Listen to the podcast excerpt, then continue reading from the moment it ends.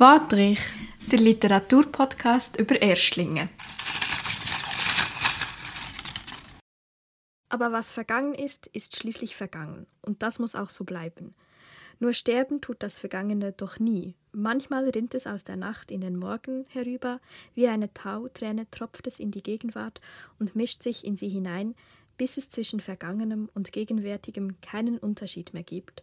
Und dann stehen die Menschen wieder an ihren Fenstern, sie hören es von den Hügeln herunter säuseln, und sie hören die Flüsse und sie spüren es, sie drängen. Und damit ganz herzlich willkommen zu einer neuen Podcast-Folge. Wir reden heute über das Buch Gedeih und Verderb von der Greta Lauer, wo im Luftschacht Verlag erschienen ist. Greta Lauer ist 1990 in Klagenfurt geboren. Sie hat Germanistik, Philosophie und Psychoanalyse studiert.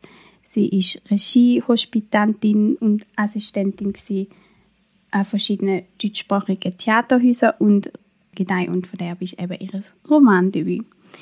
Und wie immer stellen wir euch natürlich auch am Anfang den Inhalt vor. Und das macht heute Leo. Hallo Leo. Hallo Vera. Hallo an alle, die zuhören. Ja, ich weiß gar nicht recht, wo anfangen bei der Inhaltsangabe. es ist nicht wirklich einfach in Worte zu fassen, was man gelesen hat, aber ich probiere es mal. Also es geht grundsätzlich um eine Protagonistin, eine junge Frau, die aus einer sehr traditionellen Dorfgemeinschaft rauskommt. Es wird aber nicht verordnet, in welchem Kulturkreis wir uns bewegen oder in welchem, also was das für ein Dorf genau ist. Es ist klar, dass, dass es ein sehr bizarres Dorf ist und dass es eben dort viele Traditionen gibt und Rituale, die immer weitergeführt werden. Und sie flieht von denen in die Stadt, wird aber irgendwie immer wieder so zurückgezogen. Und ja, es geht dann wirklich so ein bisschen um die Frage, wie werden die Traditionen weitergegeben von den verschiedenen Generationen, von Großmutter zur Mutter und dann eben von dieser Tochter. Was ist überhaupt der Sinn von Ritual und von diesen Brüchen oder von Brüchen allgemein, wenn man es dann möchte abstrahieren möchte. Es geht um die Generationen, es geht um Familie, es geht auch viel um Schmerz, wo halt je nachdem auch weitervererbt werden in irgendeiner Form. Ja, ich würde sagen, das ist so grob gesagt. Also es ist von dem her schwierig, weil wir halt wie nicht eine wirkliche Handlung verfolgen.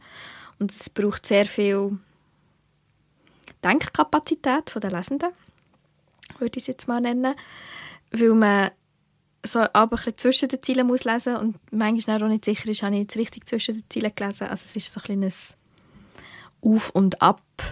Aber so ganz, wenn, oder vielleicht, wenn man jetzt würde sagen, ich muss es in einem Satz zusammenfassen, es geht um das Dorf und die Ritual und Traditionen, die dort ausgelebt werden. Jetzt fangen wir doch mal an, also natürlich mit ein bisschen im Hinterkopf, dass ich schon weiss, was die Antwort ist und weil es jetzt tatsächlich eine Premiere wird geben. Wie hat es dir gefallen, Vera? Nicht gut. Nein. Ja, ich glaube, von uns beiden bin ich wirklich ich die, die es kritisch findet. Also kritisch im Sinne von dass mir es nicht wirklich gefallen hat, dass ich es sehr anstrengend gefunden zum Lesen. Das ist ganz ehrlich gesagt auch nicht ganz fertig gelesen. Also ich habe es überflogen am Schluss, aber ich habe es nicht mehr so intensiv gelesen wie am Anfang. Und ich habe schon, wir haben zwar im Voraus beide dort drin gelesen und haben uns auch beide dazu entschieden, dass wir jetzt das Buch nehmen und auch lesen werden. Aber ich habe mir ehrlich gesagt nicht erinnern, wieso ich dass ich das jetzt lesen Weil jetzt, als ich angefangen habe zu lesen, ja, ich habe schon irgendwie bei den ersten fünf Seiten gefunden, ui, das ist schwere Kost. Ich glaube, ich weiß nicht, ob ich das fertig kann lesen kann, ob ich es wirklich noch gut finde. Wir sind ja aber inzwischen eigentlich beide so im Sinne von, ja, wir lesen einen bestimmten Anteil, aber wenn man es dann wirklich nicht gut findet, dann legt man es halt auf die Seite und quält uns nicht durch, was ich dann auch gemacht habe. Und habe auch wie gefunden habe, weil sie dann gewusst hat, dass es dir ein bisschen anders geht, habe ich jetzt nicht einfach sagen, ich will nicht drüber reden. Was auch okay ist. Ja, das ist eben Premiere, weil ich glaube, wir haben schon diverse Mal so, wenn wir es beide nicht so gut gefunden haben, so ein bisschen gehofft, oh ja, jetzt besteht mal eine Möglichkeit, dass es anders ist. Und ich verstehe deine Punkte absolut, aber irgendwie habe ich es eben aufgrund von diesen Punkten mega gut gefunden. Du hast mir, glaube ich, auch zwischendrin mal so geschrieben, ja, es ist eine Hassliebe. ich glaube, das beschreibt es recht gut, weil ich verstehe die Sachen, die einem abschrecken. Und es ist auch immer so, also es ist, man muss vielleicht dazu sagen, es ist eben sehr, es, gar nicht, es spielt sehr mit Körper, Begriffen von körperlichen, Körperlichkeiten. So. Und, aber mit Sachen, die wir wie so sehr als jetzt abstoßend wahrnehmen oder halt auch einfach grusig. Also zum Beispiel wird viel so über Kehlköpfe geredet oder auch andere Begriffe.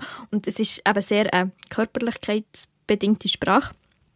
Ja, und eben auch sehr eine harte und grausame Sprache, weil mich, ich glaube, einfach wahrscheinlich schon allgemein gerade nicht so anspricht, aber auch jetzt gerade einfach momentan nicht. Und ich einfach finde, ich muss das gerade nicht, gerade nicht haben.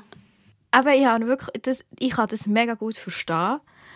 Und irgendwie hatte ich auch so ein bisschen wie eine Abneigung gegen das, gehabt, weil ich schon auch nicht so gerne solche Sachen lese. Aber irgendwie habe ich so gefunden, es hat etwas, weil es eben wie etwas ist, was ich so noch nie gelesen habe. Es ist eben irgendwie gleich so ein bisschen anziehend. Es gibt doch manchmal so, dass man von so komischen Sachen oder so grusig... Also es ist ja nicht grusig im Sinne von die Geschichte, also die Sprache ist grusig, oder, sondern einfach so die, mal die Sprache oder das, was erzählt wird, die Vorgänge, die beschrieben werden, die sind grusig. Es ist nicht das Buch an sich. Aber ich fühle, irgendwie fühle mich gleich so ein bisschen angezogen von dem. Ich weiß aber nicht, wieso. Das ist, äh, ich glaube, das ist ein allgemeines Phänomen. Es gibt ja auch so, keine Ahnung, auf Insta, TikTok und so, so Videos, die eigentlich grusig sind. Thema Picken zum Beispiel. Und ganz viele Menschen finden das ja dann irgendwie gleich schauen es dann gleich an und haben irgendwie ganz, also ich nicht übrigens, aber vielleicht mag ich es auch nicht. Nein, aber ich glaube grundsätzlich, dass das nicht etwas Komisches ist, weil es ja irgendwie in der Literatur auch so ist, dass du ja dich mit, auch mit Sachen kannst beschäftigen die du jetzt im Alltag zum Beispiel nicht machst oder dass es dann vielleicht auch spannend findest, mal so etwas zu lesen.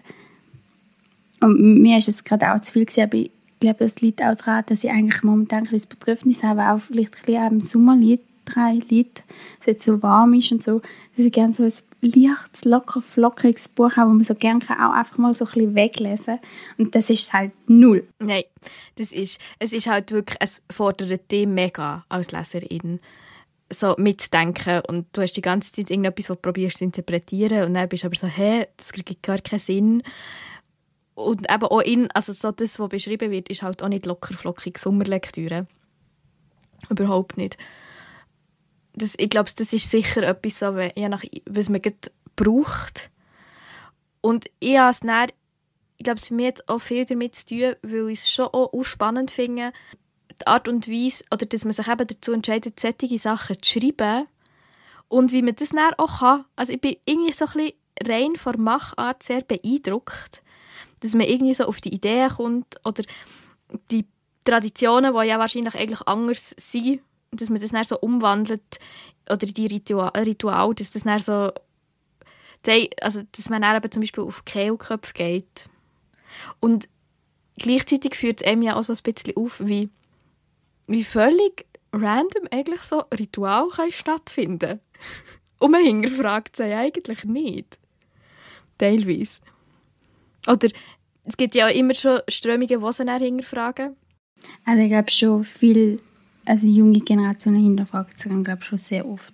Außer du bist auch extrem verankert dann drin und dann, also das wie schon voll im Kuchen drin bist, vielleicht dann hinterfragst du vielleicht nicht so oft, aber Tendenz wäre wahrscheinlich schon sagen, dass die Jüngeren, also jetzt zum Beispiel in einem Dorf, so wie es da in, im Buch ist, haben sie einfach extrem speziell die Traditionen, Rituale, wo halt dann auch beschrieben werden, die auch ein bisschen und brutal beschrieben sind.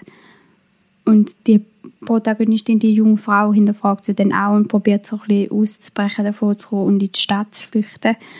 Also nur schon, auch schon der räumliche Kontext zu ändern, dass sie wegkommt von dem. Und ich glaube schon, dass das oft auch der Fall ist.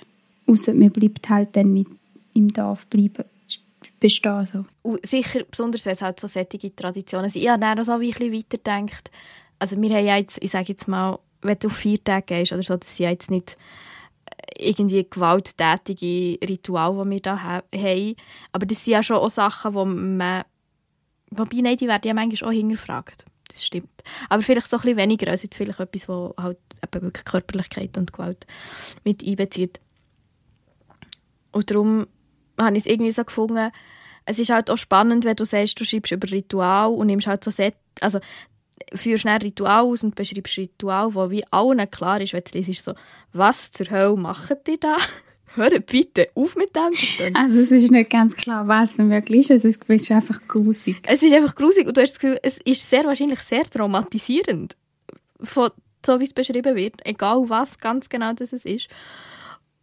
Und das halt so wie der Übertrag macht, dass du sagst, ja nein, ich gehe nicht mit Ritualen, die irgendwie alle kennen oder die mega verankert in uns sind, sondern ich gehe wie eine, das eben abstrahieren und gehe dann auf sättige Sachen. Und ich habe mir dann schon so ein bisschen nachgedacht, ja, aber was sind so Rituale, die wir vielleicht haben? Gibt es dort vielleicht auch Rituale, wo man, wenn man sie wie überspitzt oder so von außen betrachtet, so denkt, so, was zur Hölle machen die da eigentlich alle? Ich habe jetzt da noch keine Antwort drauf gefunden. Das ist noch ein Denkprozess, wo ich drin bin.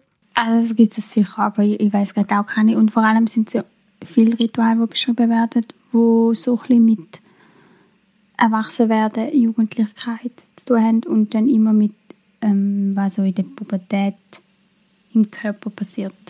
Also so, das eine ist ja viel mit, bei der Frau ist es mit Blut und hast das Gefühl, es geht darum, ja, sie haben jetzt irgendwie ihre erste Blutung. Wo ja aber teilweise so richtig erzwungen wird, dass die stattfindet. Und ja auch in einem Alter, wo ich so das Gefühl habe, also das ist, also ich weiss, logischerweise eine Spannweite, aber der Durchschnitt ist nicht in diesem Alter. Es wird ja so wie gesagt, der 10. Geburtstag ist der Herausgang, sowohl bei den Mädchen wie auch bei den Buben. Ja, es ist bei beiden recht früh. Oder für gewisse Sachen dann eben wieder recht spät. Ja, okay, ja. ja, aber das ist schon, und das, also würde ich jetzt mal sagen, das gibt es natürlich bei uns schon nicht in dieser Form, also mit Pubertät oder so, aber eben so das, ja, das Übertragen von, hey, du hast irgendwie als Gemeinschaft die Ritual und solange es kein Input von außen kommt, verändert es sich nicht, beziehungsweise es wird ja wie die Möglichkeit, diesen Ritual zu entkommen, ist halt, wenn du fliehst nach außen. Und jetzt hier ist es eine Stadt, wo ja dann auch, also halt auch spannend, ich glaube, die Dorf-Stadt-Thematik ist ja auf ganz vielen Ebenen immer ein Thema. Also sei das auf individueller, je nachdem wie du aufgewachsen bist und wo es dich herzieht. Es ist ja auch einfach eine Realität, dass viele junge Leute, ich sage jetzt nicht alle Leute, aber viele junge Leute ziehen ja irgendwann im, im Laufe des Lebens in eine Stadt.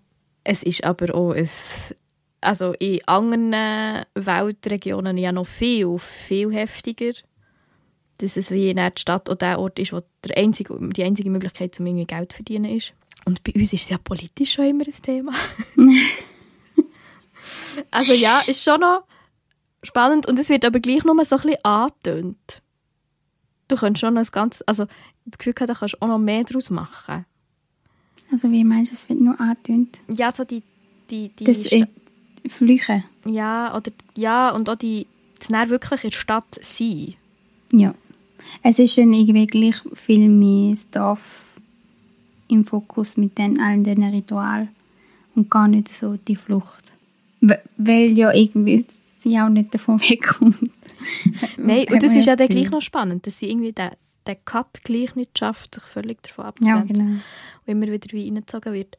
Und es wird auch irgendwo so gesagt, dass sie eben innerhalb, sobald es in der Stadt ist, zieht sie dann wieder wie raus in die Natur, weil sie eben wie nicht wegkommt von dem.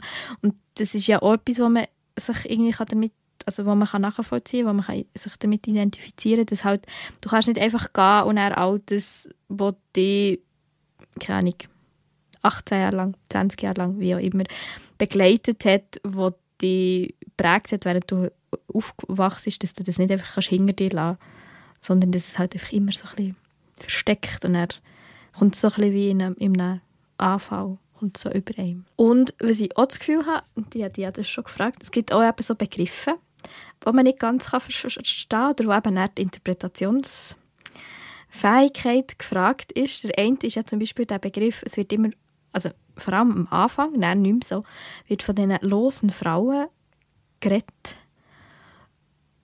Und das ist eben, ich glaube, das ist so ein bisschen bezeichnend für das Buch, dass man nicht, also wir finden nicht eine abschließende Antwort, was jetzt die genau sind. Ja, es hat im Allgemeinen sehr viele spezielle und schon auch ein bisschen neue Begriffe, also so ein Wort Neuschöpfungen, wo wir dann auch teilweise gefunden haben.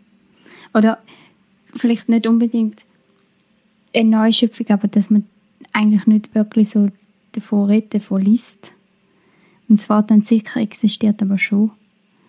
Also das hast du ja auch am Anfang gesagt, eben fühlt das Körperliche. Das ist eigentlich schon etwas, auch, eigentlich schon etwas Spannendes, aber es ist schon anstrengend. Es ist anstrengend und du musst dich auch wollen, können und wollen auf so etwas einladen, ehrlich gesagt. Und es ist auch, finde ich, absolut legitim, wenn man sagt, ist im heute nicht so meins. Ja, und ich, also ich muss ehrlich sagen, ich kann mir vorstellen, dass das viele anstrengend finden. Also ich habe auch das Gefühl, es ist nicht eine einfache Lektüre.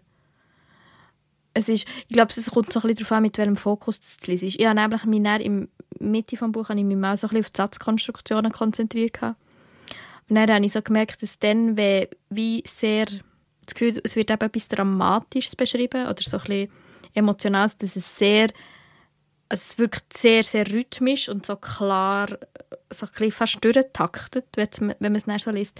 Und jetzt aber wieder Sachen, wo man so das Gefühl hat, es plätschert so ein bisschen vor sich her. Also zum Beispiel bei dem Zitat, das ich am Anfang gelesen habe, habe ich auch so ein bisschen das Gefühl gehabt, sobald das man eben so ein bisschen, ich sage jetzt nicht, ja, so philosophischere Sachen oder so ein bisschen über Sachen nachdenkt, ist es dann so ein kleines ja, Gehirnplatschern. Und das andere ist dann so sehr durchtaktet, ja. Was hast du denn angenehmer gefunden? Also ich bin halt Fan von so Sachen, wo man, wo man kann unterstreichen kann, weil man sie schön findet. das wäre ja dann so ein Das wäre das Erste gewesen, ja. Das Philosophieren sind, ja. Also ich finde es irgendwie immer schön. Und vor allem, weil es dich so anregt zum Nachdenken, aber du musst nicht interpretieren. Und ich, ich habe das nämlich auch gemerkt beim Lesen, ich weiß nicht, wie es dir dort geht. Ich fühle mich einfach immer bei Interpretationssachen sehr unsicher. Das darf ich eigentlich nicht sagen, wie du das studiert hast. Aber ja, also da ist mir schon auch aufgefallen, weil es auch einfach extrem oft so unklar ist. Oder dann hast du eine Idee, eine Interpretation und dann ein paar Seiten später oder ein paar Sätze später wird es da wieder bewusst, hey, nein, macht gar keinen Sinn. Und dann du halt alles wieder umwerfen. Weil ja schon auch einfach anstrengend ist. Das ist eigentlich auch ein Buch, das du wahrscheinlich relativ langsam liest. Obwohl es nicht so dick ist und du das Gefühl hast, ah ja, kann ich mal schnell. Nimm mich mit. Du hast ja vom Layout, manchmal ist auch nur so ein Satz pro Seite. Stimmt, ja. Und das sind aber dann so die Sachen, die du dann so liest und dann so ein bisschen darüber musst eben nachdenken oder du tust es einfach gerade mega schnell überblättern und vergisst es wieder. Obwohl es wahrscheinlich schon wichtig ist, dass der Einsatz oder die zwei Sätze so allein stehen. Es ist schon irgendwie schon gewollt und überlegt. Ja, bei mir bezieht sich das mit dem Interpretieren halt schon, wenn, ich, wenn sich das wie nicht auflöst. Weißt du, was du gesagt hast, so, dass ich dann nicht fünf Seiten später kann sagen ah ja, das ist jetzt richtig Ich kann aber auch nicht sagen, ah, das hast falsch gehabt, sondern so, es ist mir nicht klar beides könnte sein. Ich bin ja mega auf dem Holzweg. Ja, ich glaube, das ist auch ein großer Punkt, der mich stört. Also, wo mich so, mich so genervt hat. Also, dass ich einfach wie nicht klar bin. Es hat ja auch nicht wirklich mega einen roten Faden und so, so eine Story, wenn ich aber jetzt auch eigentlich gelernt habe, dass es das nicht immer braucht und dass es auch viele Bücher gibt, die ich sehr gerne habe, die das nicht haben. Aber Nein, also da ich komme einfach nicht klar. Es, ich finde die Thematik an sich, so gerade auch die Tradition Dorf, Stadt, Ritual und so, finde ich etwas mehr auch interessant und spannend, aber ja, von mir aus hätte es auch einfach ein einfacher und ein bisschen klarer können.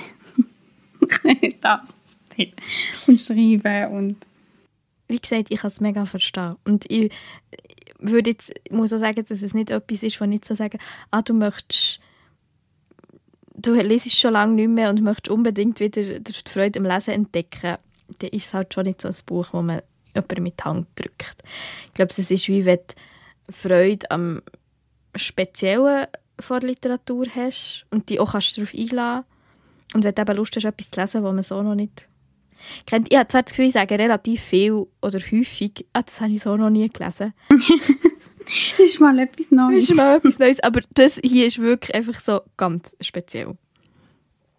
Und zum Beispiel noch mit diesen losen Frauen, das ist ja auch so wieder ein Interpretationsding, weil so, der, so wie es ja, so die erste Interpretation wäre ja, ja, dass sie halt so, ich sage jetzt, ungebundene Frauen in der Stadt, die halt einfach ihr Leben leben und äh, je nachdem, in was für einem Gesellschaftskreis oder in einem Patriarchat eben so als nicht nicht würdig oder so angeschaut werden, weil sie einfach Ja, sie sind machen. schon eher ein bisschen abgestempelt und nicht so angesehen.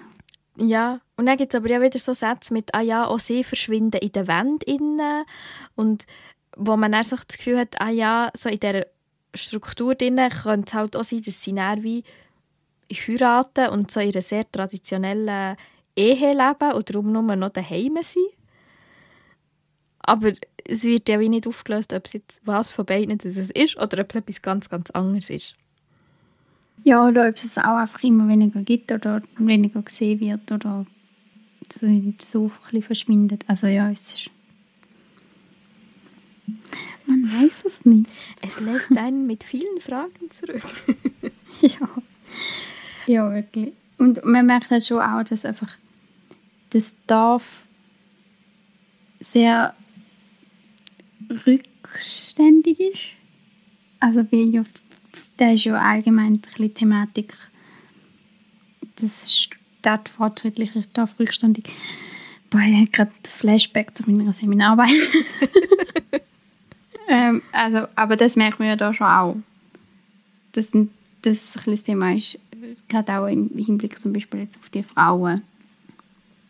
Oder auch, wenn du am Anfang oder nein, da haben wir nur mir vorher besprochen, ist das mit den Emotionen, dass Männer irgendwie mir das Gefühl haben, sie dürfen nicht wirklich ihre Emotionen zeigen, sie dürfen nicht wirklich brüllen, aber auch dort gibt es auch Stellen, wo so ein offen ist, ob es einfach so alle nicht in der Öffentlichkeit zeigen und ausdrucken oder ob es irgendwie ganz verpönt ist.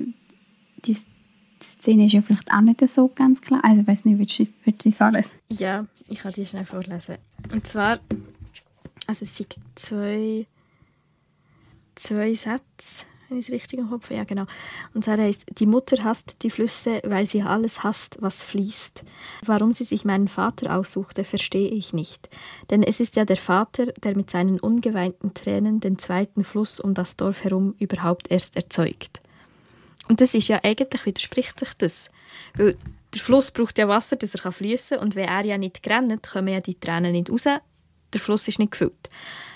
Gleichzeitig kann sich natürlich, wenn jetzt der zweite Fluss eben nicht ein Fluss ist, sondern irgendetwas mit, wir vergraben alle Emotionen und das tut sich aufstocken und die Mutter ist dann die, die das muss auffahren und ausgleichen, weil halt dann daheim, wie die Sachen ausgelebt werden, dann ist dann eben die ungeweinten Tränen eben schon, dass sie diesen Fluss füllen können, aber halt nicht im tatsächlichen Sinn von einem Fluss, der fließt. Oder ein Fluss, der draussen ist, mit, gefüllt mit Wasser. So.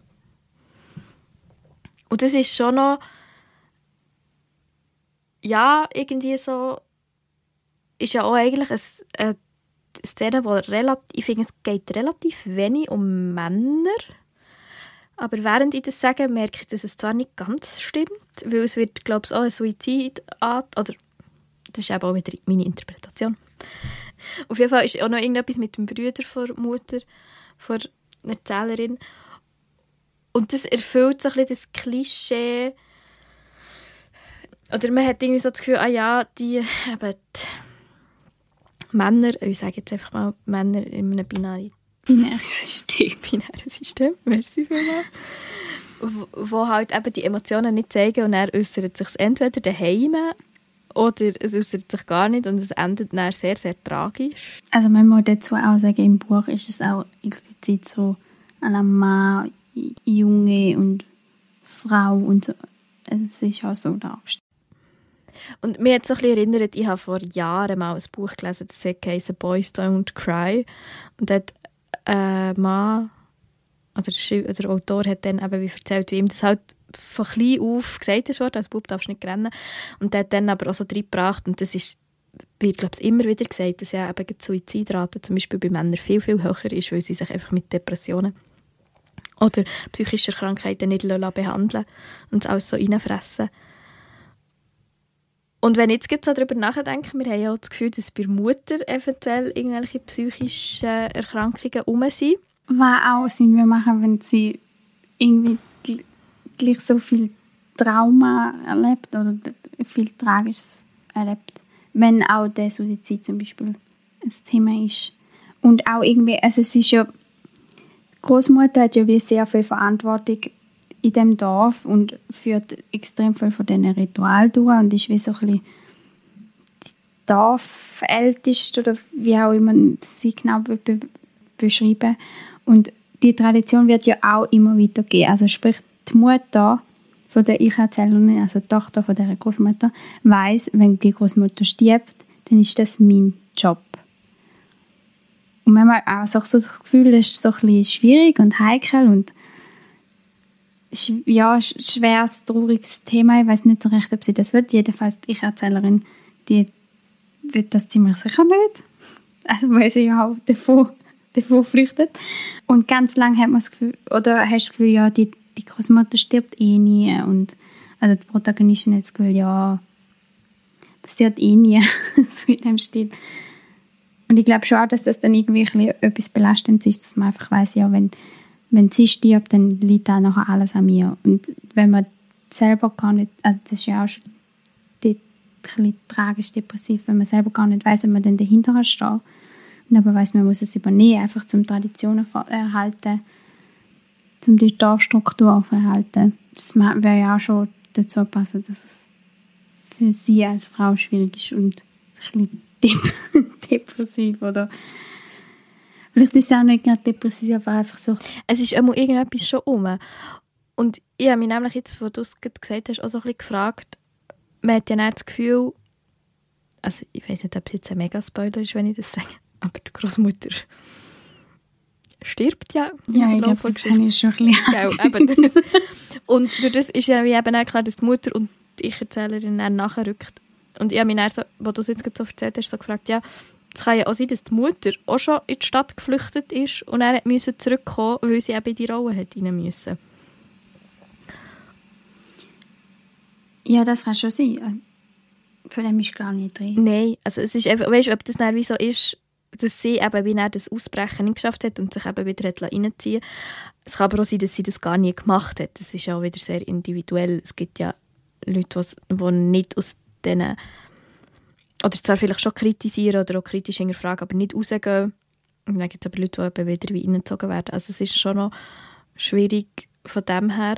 Und gleich habe ich mich jetzt so gefragt, eigentlich, weil ja sie so die, also Großmutter ja schon so die Oberhauptrolle inne hat, muss man ja sagen, dass das eigentlich ja eher ein Matriarchat wäre als ein Patriarchat. Aber trotzdem hat es ganz viel patriarchale Zeug. Aber es ist wie immer die Großmutter, die zuerst Initiative ergreift oder so. Und sie ist ja zum Beispiel die Wächterin von diesen Sachen, die aus diesen Ritualen heraus entstehen und die dann archiviert werden. Auch wieder relativ grusig. Boah, nein, wirklich. Das habe ich auch nie gecheckt.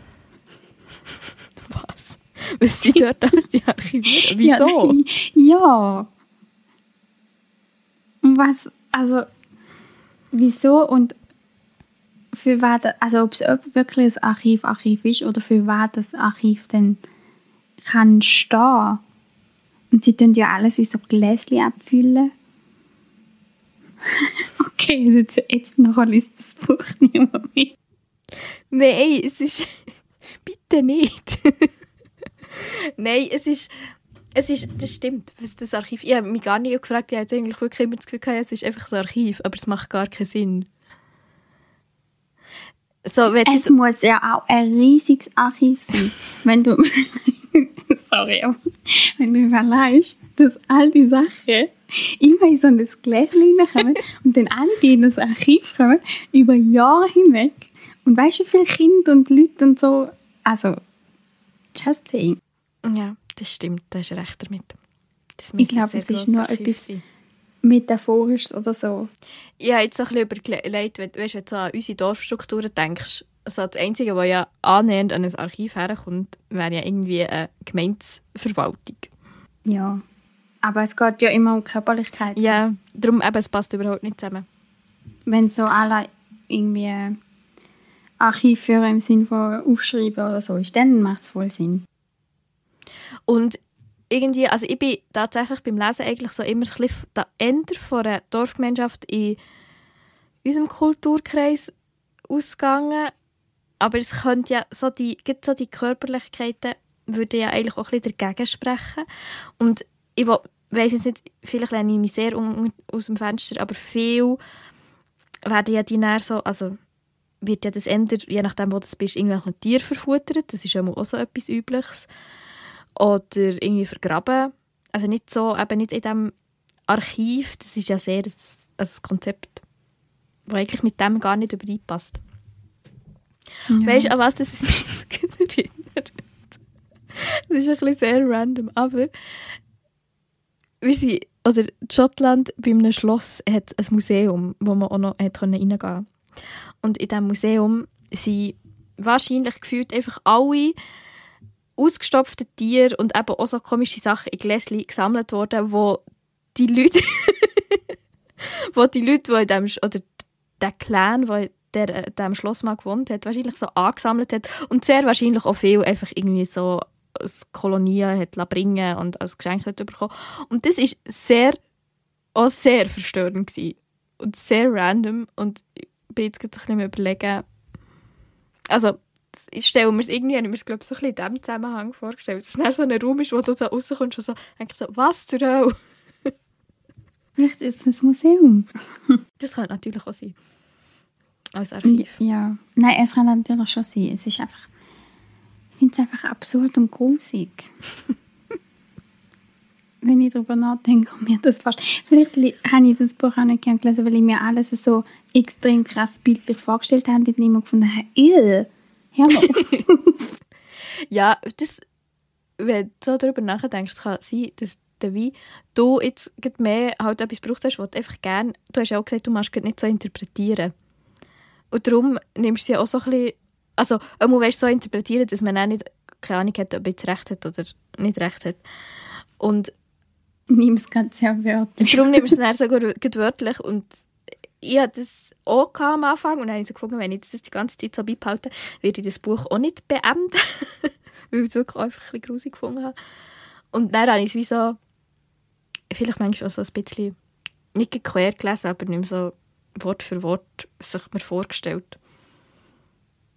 Aber das ist ja auch vielleicht eine Typfrage vom Lesen her. Es gibt ja vielleicht Leute, die sich das Sachen grundsätzlich mehr wirklich vorstellen, bildhaft. Ja, ich glaube, das mache ich schon sehr. Also, dass ich dann extrem die Bilder im Kopf habe. Das heißt nicht, dass ich es nicht interpretiere. Also, ich habe das da schon auch gemacht und mir dann überlegt, ah, für was steht jetzt oder ah, das und das und das Das habe ich schon auch gemacht. Aber es ist ja eben, weil es ja wie nie so extrem genau aufgelöst wird und dann teilweise auch einfach nachher wieder keinen Sinn ergibt und so ist es halt wirklich anstrengend.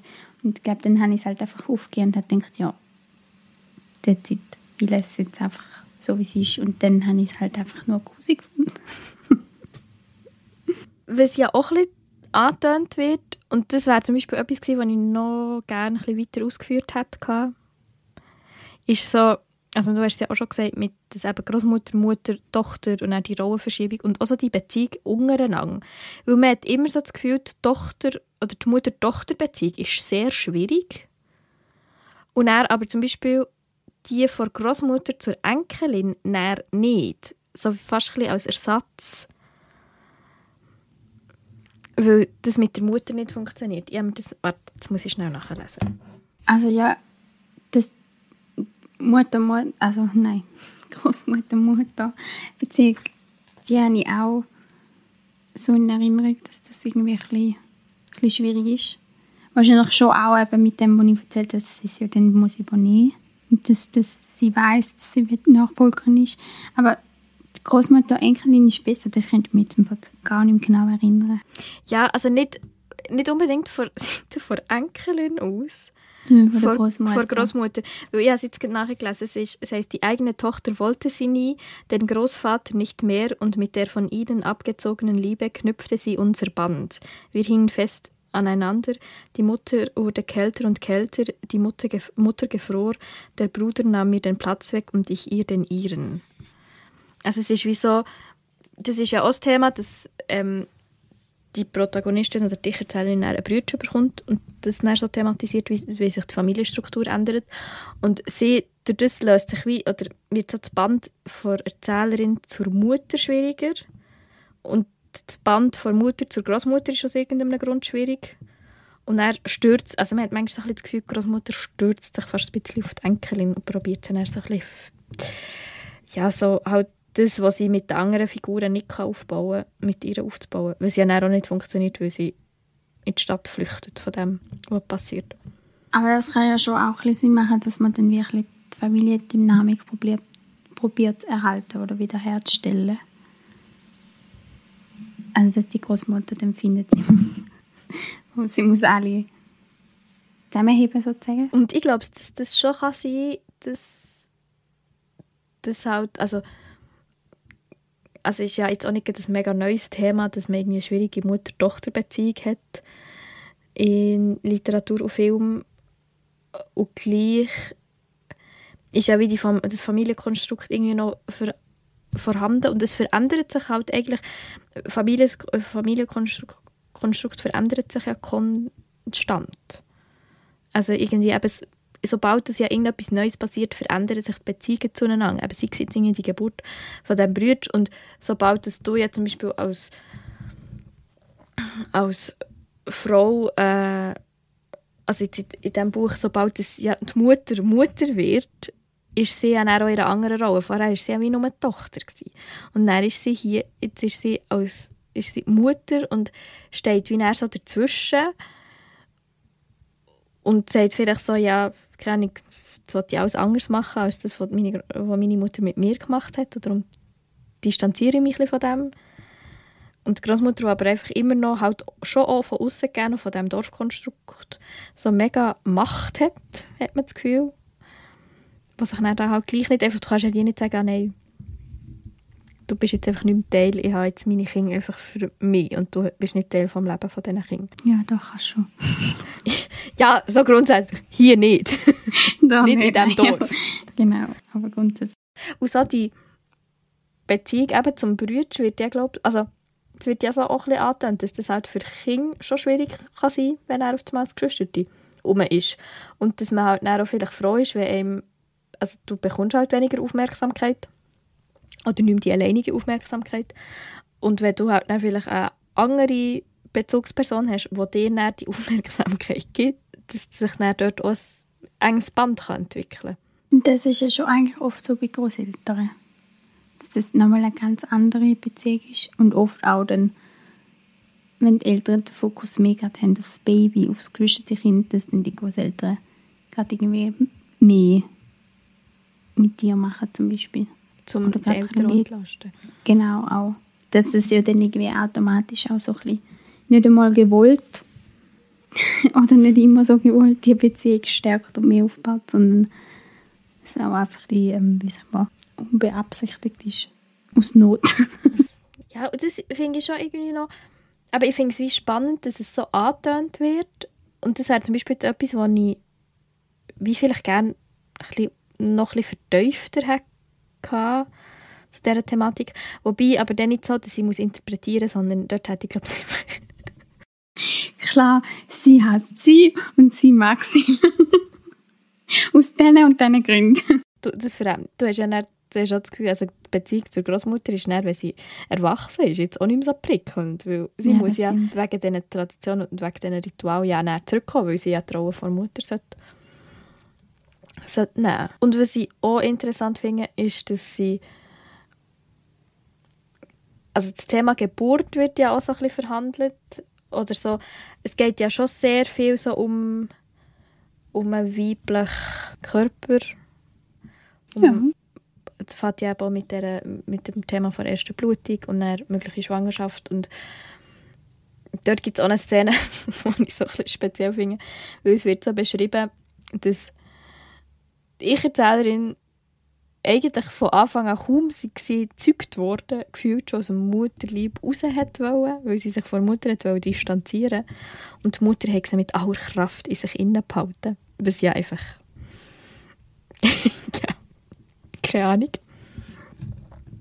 Weißt du, was mir jetzt gerade in den Sinn kommt? Das könnte ja so ein bisschen auf eine schwierige Schwangerschaft hindeuten. Dass, dass sie immer gefährdet ist, für die auf die zwölfte Welt kommst oder so hiervon. Vielleicht auch nicht. Vielleicht ist jetzt das wieder eine Interpretation.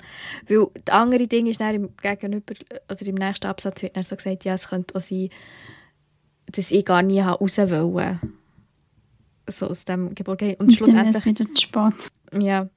Und schlussendlich weiss man ja das schlussendlich einfach nicht, weil das Wesen im Bauch hat tendenziell weder irgendwie eine gewisse Abneigung gegen den Körper, was drinnen ist, noch hat es mega gern drinnen, würde ich jetzt mal behaupten. Ich bin keine Biologin, ich weiß nicht genau. Ja, nicht.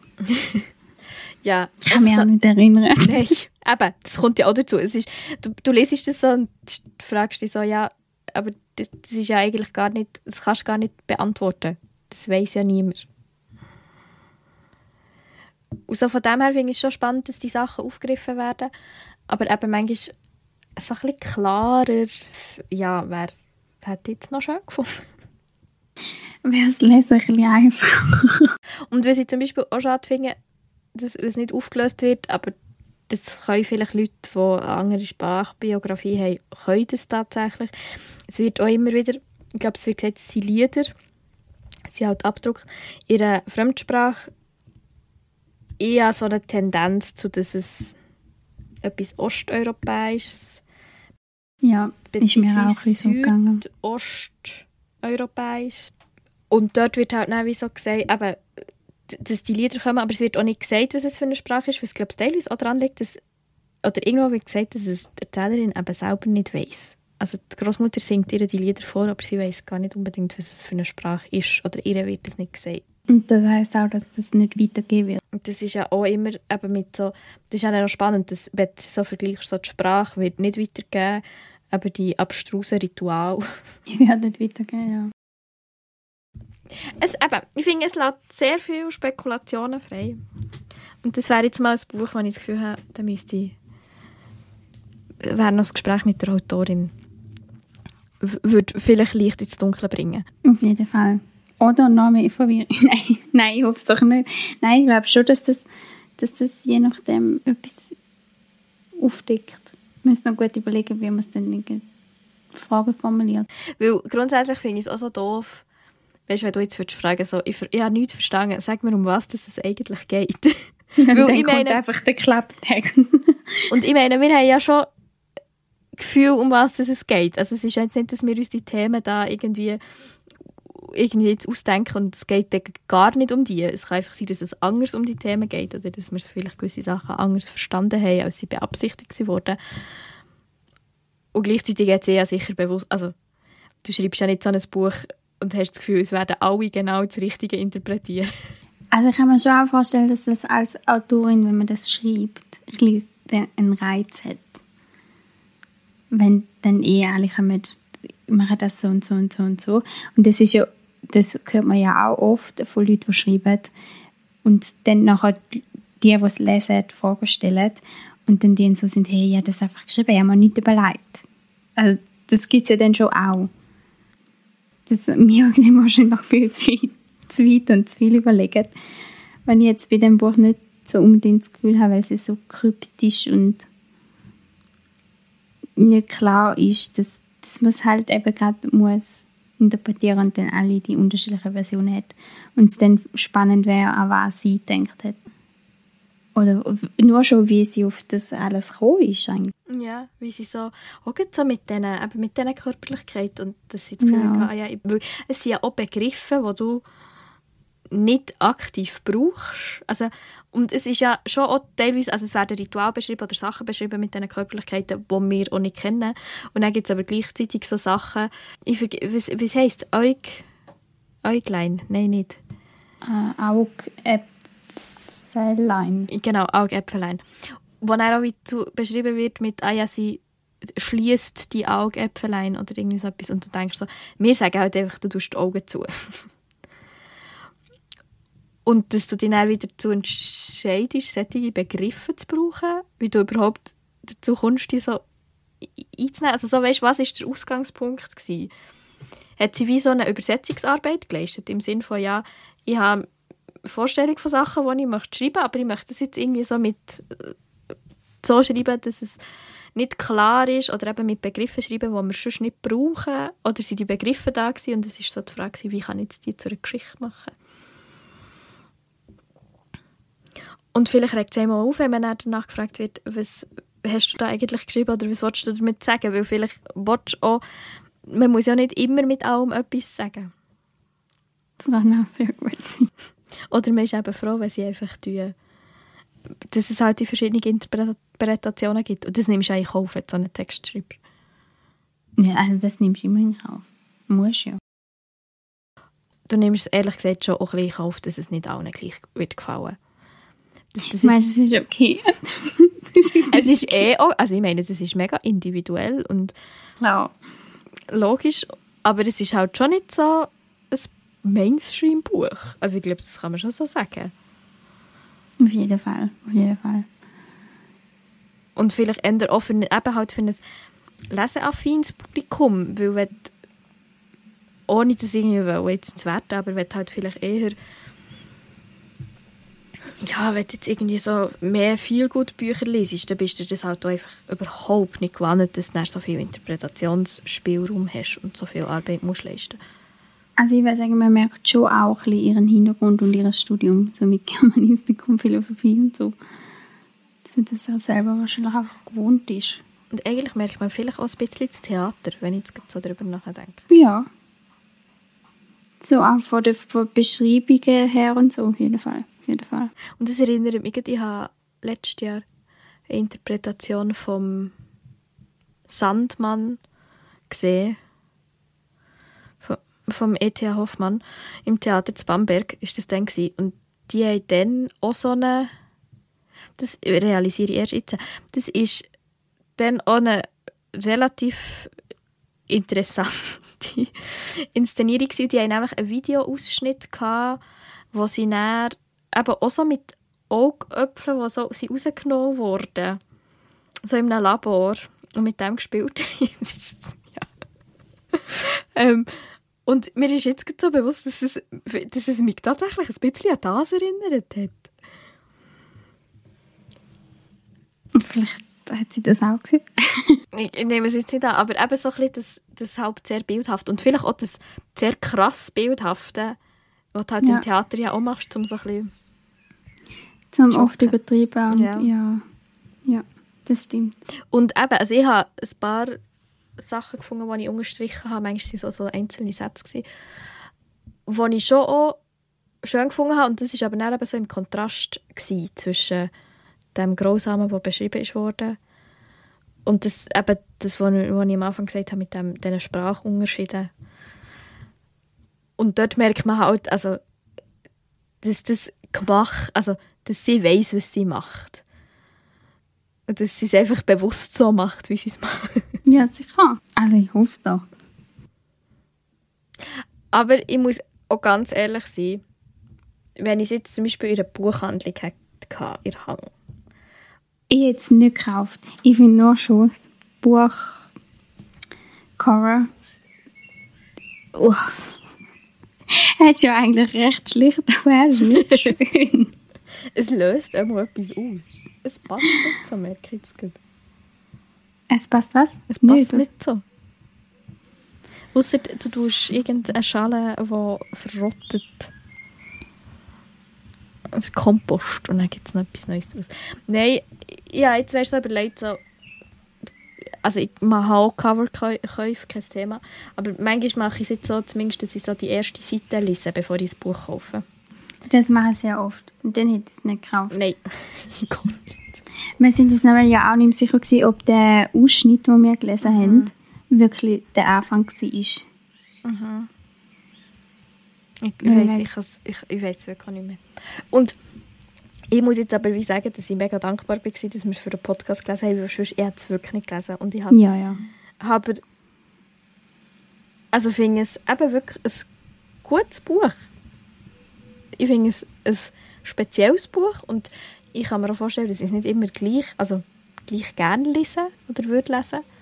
Und ich könnte es auch nicht allen einfach so empfehlen, aber ich glaube, wenn man sich wie für das interessiert, so eben, wie, wie kann so ein Text sein, wo halt einfach keine klare Handlung hat, wo einem die Sachen nicht einfach herleitet, sondern man wirklich viel selber muss nachdenken wo auch mit uns, mit den Sachen spielt, die in unserer äh, oder so ein bisschen gegen die Norm von unserem Sprachgebrauch schreibt, den kann ich es schon empfehlen.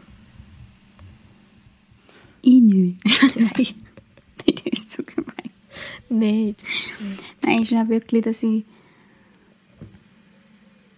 das jetzt nicht unbedingt mir als erstes in den Sinn kommt bei so etwas, wenn mir jemand jetzt danach fragt. Und auch, ich bin ja auch immer wieder mal so jemand, wo die Bücher durchgeht und wenn ich das Gefühl habe, nein, ich kann jetzt gerade nichts mehr mit dem anfangen, dass es dann auch mal weggibt oder aussortiere. Und das wäre momentan schon auch ein, Kandidat dafür. Ganz ehrlich. Aber es ist ja auch so, dass ich nicht alles schlecht gefunden habe, aber momentan kann ich wirklich nichts damit anfangen. Und das kann ich wirklich auch sehr gut nachvollziehen. Ist, und es ist schon so, ich weiß, was du meinst, manchmal mit das ja Bücher, also es gibt ja Bücher, die man gelesen hat und denkt, ah, die möchte ich nochmal lesen oder die möchte ich einfach haben, weil sie so ein schönes oder besonderes Leseerlebnis waren. Und dass man halt auch Bücher, die das nicht waren, hat, also es bringt ja nichts, dann tut man sie gleich gescheiter irgendwo weitergeben und sie finden vielleicht ein neues daheim. Und mhm. ich habe jetzt das Gefühl, ich würde es tatsächlich noch nicht behalten. Einfach, weil ich es so speziell gefunden Also nicht speziell, nicht unbedingt im negativen Sinn, sondern einfach, weil es wirklich so, weil es einfach irgendetwas hat. Wie die Videos, die du erwähnt hast. oh. Also nicht, dass ich die schaue, aber einfach so, ich glaube, so ein Ding, eben manchmal hat man doch so Sachen, wo man so her schaut, obwohl man es irgendwie nicht will. Und ich kann es auch nicht, wirklich nicht zu 100% in Wort fassen. Wieso? Ja. ja. Weil ich, ähm, ich, ich muss auch sagen, ich könnte mir auch vorstellen, dass es mir nicht gefallen hat. Aber ich weiß nicht, wieso dass es mir gefallen hat. Ist ja okay. Ja, ja. Okay. Nein, aber ich finde es eben schon noch interessant, wieso das, das so ist. Und ich, es ist irgendwie auch nicht so... Also ich habe schon, als ich gelesen habe, das Gefühl gehabt, okay, dir wird es wahrscheinlich nicht so gefallen. aber es hat mir, ist ja nicht so, dass ich mich von dem lala leite, weil wir haben ja auch schon Bücher gehabt, wo wir ja beide so gefunden haben, so, mm, das war jetzt das Gelbe vom Ei. Gewesen. Wo ich auch schon beim Lesen gedacht habe, oh ja, das werden wir wahrscheinlich so ein bisschen ähnlich denken. Und da ist es jetzt ein bisschen auseinandergegangen zum ersten Mal nach gleich schon ein paar Bücher, die wir gelesen haben. Ja, bald zwei Jahre. Ja. ja, und ich würde sagen, mit dem kommen wir doch mal zum Ende. Es ist, wie gesagt, so eine 50% Leseempfehlung. Beziehungsweise, ich muss sagen, falls es jemand liest, das würde mich mega, mega wundern. Wie gesagt, ich habe immer Angst, dass ich Sachen völlig fehlinterpretiere und fühle mich immer besser, wenn Leute dann meine Interpretationen bestätigen. Oder mir ihre können erklären und ich dann finde, das ist mega legitim. Darum, falls es jemand liest, schreibt uns oder mir gerne eine Nachricht. Und sonst, merci vielmals fürs Zuhören. Wir hören uns in einem Monat wieder und bis dann ganz gute Zeit. Tschüss!